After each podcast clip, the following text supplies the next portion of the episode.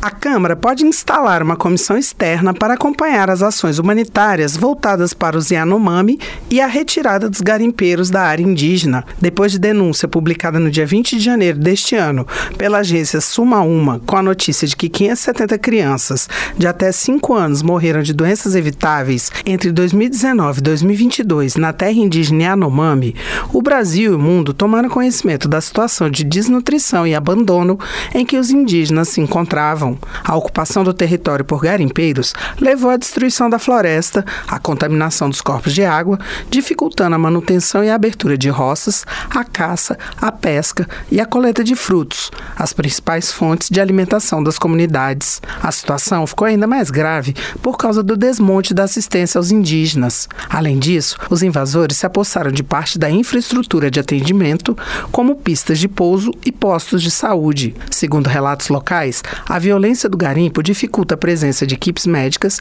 a distribuição de medicamentos e de alimentos. Sem comida e assistência médica, a condição dos enfermos piora. Como a economia indígena depende da mão de obra familiar, as atividades tradicionais de subsistência ficam inviáveis, com as pessoas permanentemente adoecidas ou trabalhando no garimpo, num círculo vicioso de fome, debilidade física e escassez. A deputada Célia Chacriabá, do pessoal de Minas Gerais, afirmou que a situação dos Yanomami já vinha sendo denunciada, mas por conta da omissão das autoridades responsáveis pelo bem-estar dos indígenas, o garimpo se instalou e trouxe violência e doenças. Denunciamos também que, junto com o garimpo, junto com a mineração, a violência sexual que também agora vem à tona de 30 meninas que não é exatamente grávidas, são estrupadas pelo garimpo, não somente sendo bastada nesse momento estrupar a terra, estrupa meninas, e nesse momento as pessoas que não se sentem sensibilizadas com esse ecocídio, mas também com essa violência ao corpos de meninas, de criança e anomami,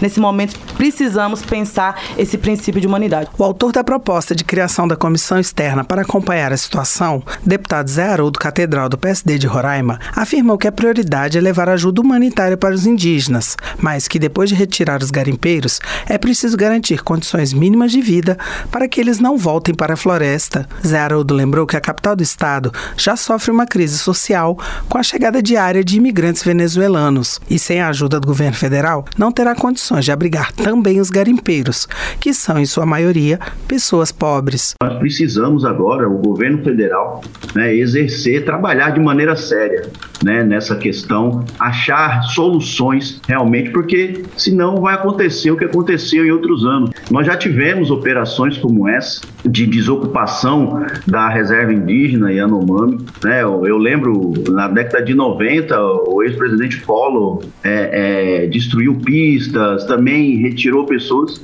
Pouco tempo depois, quando as coisas esfriaram, o garimpo retornou. Dados do Serviço Geológico Brasileiro, do Instituto Nacional de Pesquisas Espaciais e do Instituto Socioambiental mostram que na terra indígena Yanomami, a área ocupada por garimpeiros quadruplicou entre 2020 e 2021. Da Rádio Câmara de Brasília, Carla Alessandra.